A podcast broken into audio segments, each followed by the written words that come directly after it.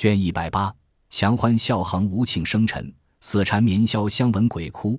却说贾政先前曾将房产并大观园奏请入关，内廷不收，又无人居住，只好封锁。因园子接连尤氏惜春住宅，太觉旷阔无人，遂将包勇罚看荒原。此时贾政李家又奉了贾母之命，将人口渐次减少，诸繁省减，尚且不能支持。幸喜凤姐为贾母痛惜，王夫人等虽则不大喜欢。若说治家办事尚能出力，所以将内事仍交凤姐办理。但近来因被抄以后，诸事运用不来，也是每行拮据。那些房头上下人等，原是宽裕惯的，如今较之往日失去其妻，怎能周到？不免怨言不绝。凤姐也不敢推辞，伏柄承欢贾母。过了些时，贾赦、贾珍各到当差地方，是有用度，暂且自安。写书回家，都言安逸，家中不必挂念。于是贾母放心，邢夫人尤氏也略略宽怀。一日，史湘云出嫁回门，来贾母这边请安。贾母提起他女婿甚好，史湘云也将那里过日平安的话说了，请老太太放心。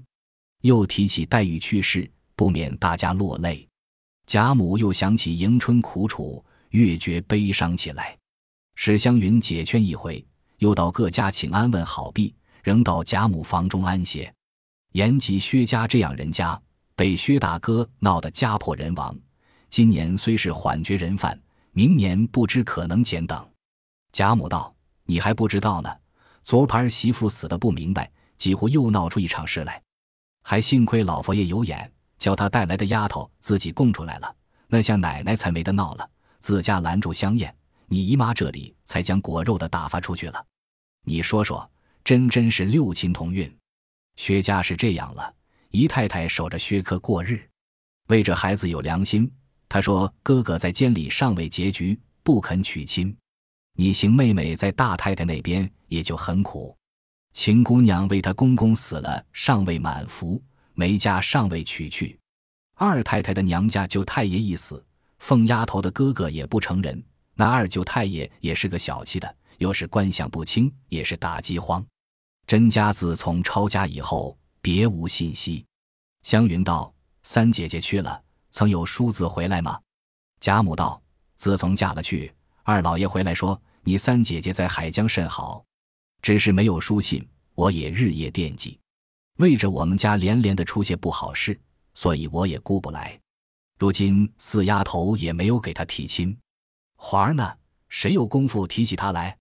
如今我们家的日子比你从前在这里的时候更苦些，只可怜你宝姐姐自过了门，没过一天安逸日子。你二哥哥还是这样疯疯癫癫，这怎么处呢？湘云道：“我从小在这里长大的，这里那些人的脾气我都知道的。”《红楼梦》卷一百八，强欢笑横无庆生辰，死缠绵销相闻鬼哭，这一回来了。竟都改了样子了，我打量我隔了好些时没来，他们生疏我，我细想起来，竟不是的，就是见了我，瞧他们的意思，原要像先前一样的热闹，不知道怎么说说就伤心起来了。我所以做做就到老太太这里来了。贾母道：“如今这样日子，在我也罢了，你们年轻轻儿的人还了得。我正要想个法儿，叫他们还热闹一天才好，只是打不起这个精神来。”湘云道：“我想起来了，宝姐姐不是后日的生日吗？我多住一天，给她拜过寿，大家热闹一天。不知老太太怎么样？”贾母道：“我真正气糊涂了，你不提，我竟忘了。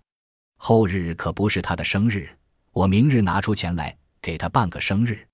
他没有定亲的时候，倒做过好几次，如今他过了门，倒没有做。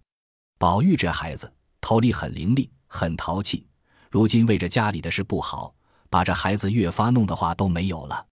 倒是周媳妇还好，她有的时候是这么着，没的时候她也是这么着，带着兰儿静静的而过日子，倒难为她。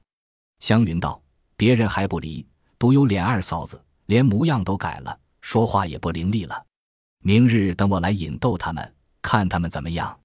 但是他们嘴里不说，心里要抱怨我说我有了。”湘云说到那里，却把脸绯红了。贾母会意道：“这怕什么？原来姊妹们都是在一处乐惯了的，说说笑笑，再别留这些心。大凡一个人，有也罢，没也罢，总要受得富贵，耐得贫贱才好。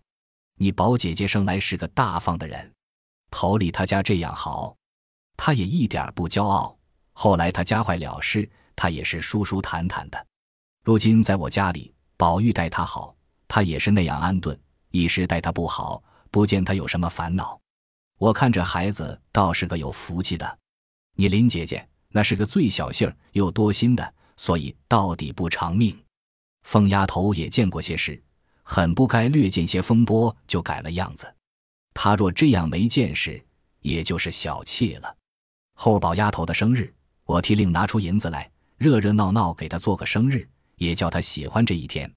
湘云答应道：“老太太说的很是，索性把那些姐妹们都请来了，大家叙一叙。”贾母道：“自然要请的。”一时高兴道：“叫鸳鸯拿出一百银子来，交给外头，叫他明日起。”预备两天的酒饭，鸳鸯领命，叫婆子交了出去，一宿无话。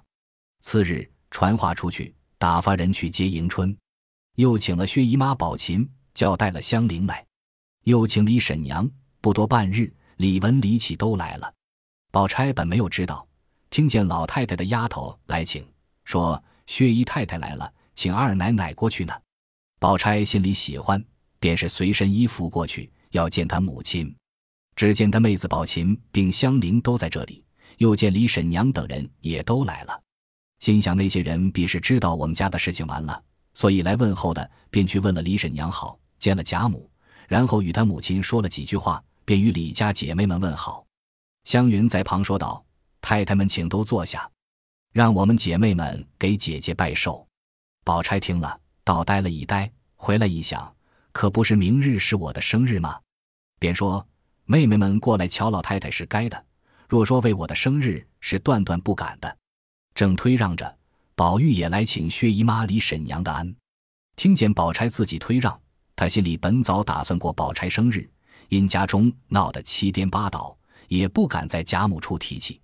今见湘云等众人要拜寿，便喜欢道：“明日才是生日，我正要告诉老太太来。”湘云笑道：“扯臊。”老太太还等你告诉，你打量这些人为什么来？是老太太请的。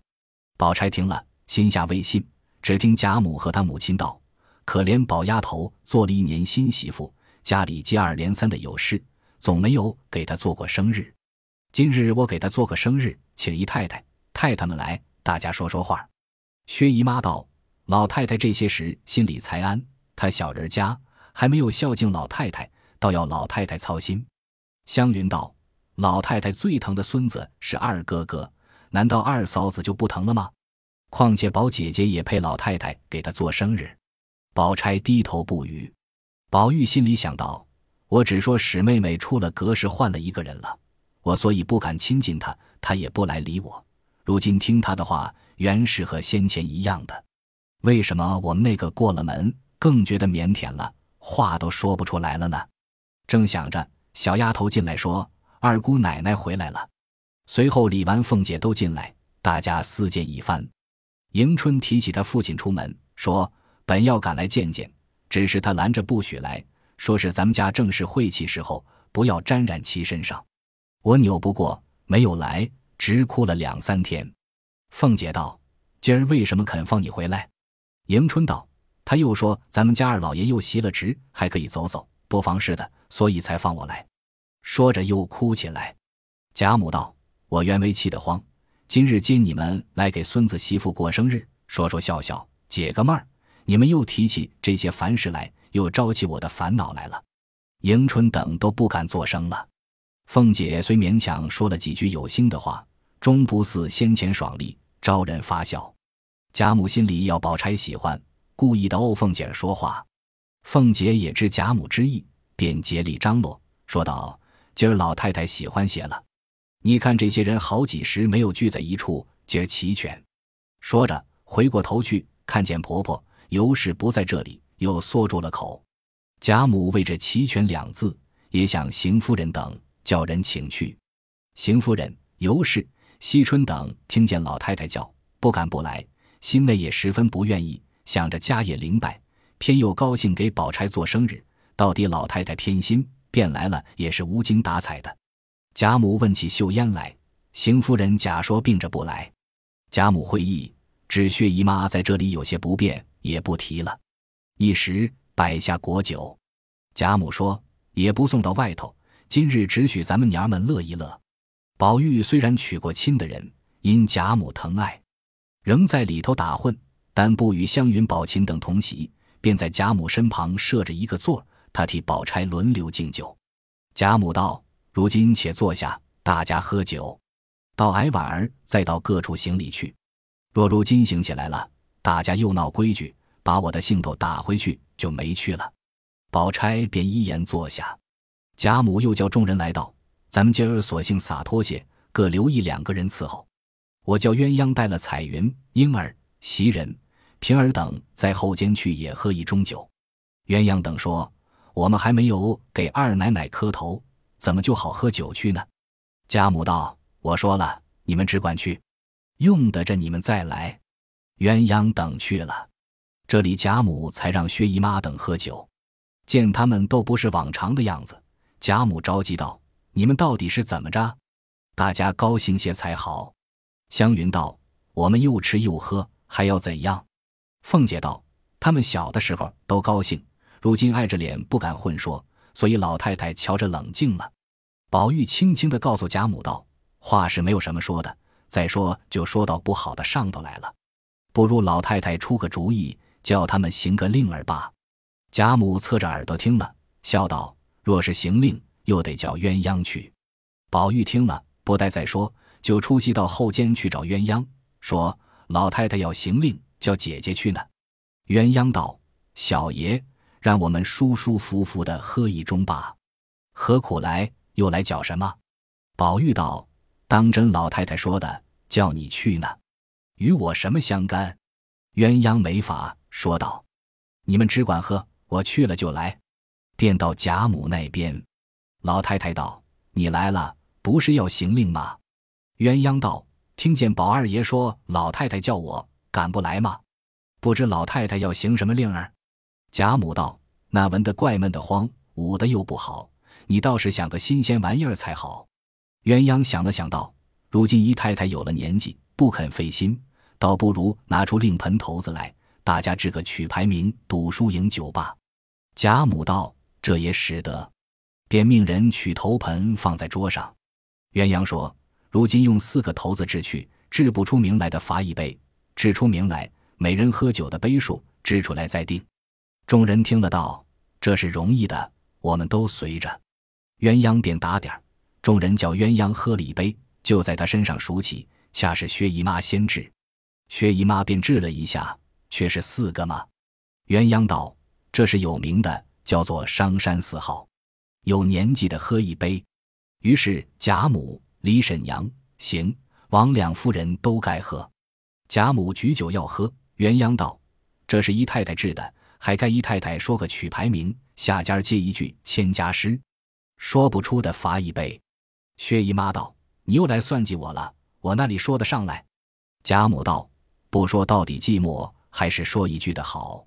下家就是我了，若说不出来，我陪姨太太喝一盅就是了。”薛姨妈便道：“我说个林老入花丛。”贾母点点头道：“姜伟偷闲学少年。”说完，头盆过到李文。便制了两个四，两个二。鸳鸯说：“也有名了，这叫做流软入天台。”李文便接着说了个二十入桃源。下手便是李纨，说道：“寻得桃源好避秦。”大家又喝了一口，头盘又过到贾母跟前，便制了两个二，两个三。贾母道：“这要喝酒了。”鸳鸯道：“有名儿的，这是江宴引出。”众人都该喝一杯。凤姐道：“厨是厨，倒飞了好些了。”众人瞅了他一眼，凤姐便不言语。贾母道：“我说什么呢？公领孙罢。”下手是李启，便说道：“闲看儿童捉柳花。”众人都说好。宝玉巴不得要说，只是令盆轮不到，正想着，恰好到了跟前，便掷了一个二，两个三，一个嘛，便说道：“这是什么？”鸳鸯笑道：“这是个臭，先喝一杯再治罢。”宝玉只得喝了又治，这一治治了两个三，两个四。鸳鸯道：“有了，这叫做张敞画眉。”宝玉明白打趣他，宝钗的脸也绯红了。凤姐不大懂得，还说：“二兄弟快说了，再找下家是谁？”宝玉明知难说，自认罚了罢。我也没下架。过了令盆，轮到李纨，便治了一下。鸳鸯道：“大奶奶治的是十二金钗。”宝玉听了，赶到李纨身旁看时，只见红绿对开，便说：“这一个好看的很。”忽然想起十二钗的梦来，便呆呆的推到自己座上。心里想：这十二钗说是金陵的，怎么我家这些人，如今七大八小的就剩了这几个？复又看看湘云、宝钗，虽说都在，只是不见了黛玉，一时按捺不住，眼泪便要下来。恐人看见，便说身上燥得很，脱脱衣服去，挂了绸，出席去了。这史湘云看见宝玉这般光景，打量宝玉治不出好的，被别人治了去，心里不喜欢。便去了，又嫌那个令儿没去，便有些烦。只见李纨道：“我不说了，席间的人也不齐，不如罚我一杯。”贾母道：“这个令儿也不热闹，不如捐了吧，让鸳鸯治一下，看治出个什么来。”小丫头便把令盆放在鸳鸯跟前，鸳鸯一命，便治了两个二，一个五，那一个头子在盆中只管转。鸳鸯叫道：“不要五。”那头子单单转出一个五来，鸳鸯道：“了不得，我输了。”贾母道：“这是不算什么的吗？”鸳鸯道：“名倒有，只是我说不上取牌名来。”贾母道：“你说名，我给你周。”鸳鸯道：“这是浪扫浮萍。”贾母道：“这也不难，我替你说个秋鱼入林客。”鸳鸯下手的就是湘云，便道：“白萍银尽楚江秋。”众人都道这句很确。贾母道：“这令完了，咱们喝两杯，吃饭吧。”回头一看，见宝玉还没进来，便问道：“宝玉那里去了？还不来？”鸳鸯道：“换衣服去了。”贾母道：“谁跟了去的？”那婴儿便上来回道：“我看见二爷出去，我叫袭人姐姐跟了去了。”贾母、王夫人才放心。等了一会，王夫人叫人去找来。小丫头子到了新房，只见五儿在那里插蜡。小丫头便问：“宝二爷哪里去了？”五儿道：“在老太太那边喝酒呢。”小丫头道：“我在老太太那里，太太叫我来找的，岂有在那里倒叫我来找的理？”五儿道：“这就不知道了，你到别处找去吧。”小丫头没法，只得回来，遇见秋文，问道：“你见二爷那里去了？”秋文道：“我也找他。”太太们等他吃饭，这惠子那里去了呢？你快去回老太太去，不必说不在家，只说喝了酒不大受用，不吃饭了，略躺一躺再来，请老太太、太太们吃饭吧。小丫头一言回去，告诉珍珠，珍珠一言回了贾母。贾母道：“他本来吃不多，不吃也罢了，叫他歇歇吧。告诉他今儿不必过来，有他媳妇在这里。”珍珠便向小丫头道：“你听见了？”小丫头答应着，不便说明，只得在别处转了一转，说：“告诉了。”众人也不理会，便吃毕饭，大家散作说话，不提。且说宝玉一时伤心，走了出来，正无主意，只见袭人赶来，问是怎么了。宝玉道：“不怎么，只是心里烦得慌。要不趁他们喝酒，咱们两个到甄大奶奶那里逛逛去。”袭人道：“甄大奶奶在这里，去找谁？”宝玉道：“不找谁，瞧瞧她寄在这里住的房屋怎么样？”袭人只得跟着，一面走一面说。走到尤氏那边，又一个小门半开半掩，宝玉也不进去。只见看园门的两个婆子坐在门槛上说话。宝玉问道：“这小门开着吗？”婆子道：“天天是不开的。今儿有人出来说，今日预备老太太要用园里的果子，故开着门等着。”宝玉便慢慢的走到那边，果见腰门半开，宝玉便走了进去。袭人忙拉住道：“不用去，园里不干净，常没有人去，不要再撞见什么。”宝玉仗着酒气说：“我不怕那些。”袭人苦苦的拉住，不容他去。婆子们上来说道：“如今这园子安静的了，自从那日倒是拿了腰去，我们摘花打果子，一个人常走的。二爷要去，咱们都跟着。有这些人，怕什么？”宝玉喜欢。袭人也不便相强，只得跟着。宝玉进的园来，只见满目凄凉，那些花木枯萎，更有几处亭馆，彩色久经剥落，还远远望见一丛修竹，倒还茂盛。宝玉一想，说：“我自病时出园，住在后边，一连几个月不准我到这里，瞬息荒凉。你看，独有那几根翠竹荆葱，这不是潇湘馆吗？”袭人道。你几个月没来，连方向都忘了。咱们只管说话，不觉将怡红院走过了。回过头来，用手指着道：“这才是潇湘馆呢。”宝玉顺着袭人的手一瞧，道：“可不是过了吗？咱们回去瞧瞧。”袭人道：“天晚了，老太太必是等着吃饭，该回去了。”宝玉不言，找着旧路，竟往前走。你道宝玉虽离了大观园将及一载，岂遂忘了路径？只因袭人恐他见了潇湘馆，想起黛玉，又要伤心，所以用言混过。岂知宝玉只往里走，天又晚，招了邪气，故宝玉问他，只说已走过了，欲宝玉不去。不料宝玉的心围在潇湘馆内，袭人见他往前急走，只得赶上，见宝玉站着，似有所见，如有所闻。便道：“你听什么？”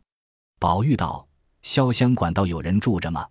袭人道：“大约没有人吧。”宝玉道：“我明明听见有人在内啼哭，怎么没有人？”袭人道：“你是疑心。素常你到这里，常听见林姑娘伤心，所以如今还是那样。”宝玉不信，还要听去。婆子们赶上说道：“二爷快回去吧，天已晚了。别处我们还敢走走。”只是这里路又隐僻，又听的人说这里林姑娘死后常听见有哭声，所以人都不敢走的。宝玉袭人听说，都吃了一惊。宝玉道：“可不是。”说着便滴下泪来说：“林妹妹，林妹妹，好好的，是我害了你了，你别怨我，只是父母做主，并不是我负心。”愈说愈痛，便大哭起来。袭人正在没法。只见秋文带着些人赶来，对袭人道：“你好大胆，怎么领了二爷到这里来？老太太、太太他们打发人各处都找到了。刚才腰门上有人说是你同二爷到这里来了，唬得老太太、太太们了不得，骂着我，叫我带人赶来，还不快回去吗？”宝玉由自痛哭，袭人也不顾他哭，两个人拉着就走，一面替他是眼泪，告诉他老太太着急。宝玉没法，只得回来。袭人知老太太不放心，将宝玉仍送到贾母那边。众人都等着未散，贾母便说：“袭人，我素常知你明白，才把宝玉交给你。怎么今儿带他园里去？他的病才好，倘或撞着什么又闹起来，这便怎么处？”袭人也不敢分辨，只得低头不语。宝钗看宝玉颜色不好，心里着实的吃惊。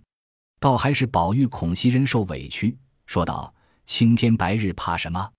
我因为好些时没到园里逛逛，今儿趁着酒兴走走，那里就撞着什么了呢？”凤姐在园里吃过大亏的，听到那里汗毛直竖，说：“宝兄弟胆子忒大了。”湘云道：“不是胆大，倒是心实，不知是回芙蓉神去了，还是寻什么仙去了。”宝玉听着也不搭言。独有王夫人急得一言不发。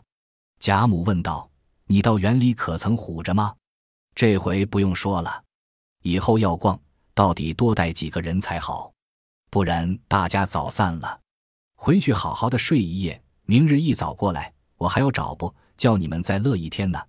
不要为他又闹出什么缘故来。”众人听说，辞了贾母出来，薛姨妈便到王夫人那里住下。史湘云仍在贾母房中，迎春便往惜春那里去了。余者各自回去不提，独有宝玉回到房中，唉声叹气。宝钗明知其故，也不理他，只是怕他忧闷，勾出旧病来，便进里间，叫袭人来细问他宝玉到园怎么样的光景。未知袭人怎生回说？下回分解。本集播放完毕，感谢您的收听，喜欢请订阅加关注，主页有更多精彩内容。